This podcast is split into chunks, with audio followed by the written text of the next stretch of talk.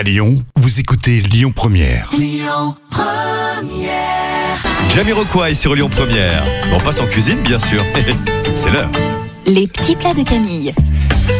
Donc pour le printemps, on parle de l'asperge, forcément Mhm. Camille, le légume détox donc de cette belle saison. Oui, et qui est super bon en plus. Et je vais vous présenter une recette toute simple avec ce légume magique, le risotto oui. aux asperges fraîches. On va d'abord préparer les asperges en cassant le bas d'un coup sec, c'est la partie la plus dure, et on va aller les peler si nécessaire. Ensuite, vous coupez en tronçons en réservant les pointes. Vous faites fondre le beurre, vous y mettez à suer les échalotes ou l'oignon finement coupé.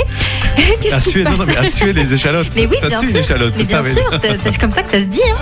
Ensuite, on ajoute les asperges sans les pointes. On va les faire cuire doucement pendant 5 minutes. Vous ajoutez le riz et vous remontez le feu. Ensuite, on va venir verser le vin blanc, puis le bouillon de légumes chauds. C'est important en trois fois que l'on ajoute à chaque fois qu'il est absorbé.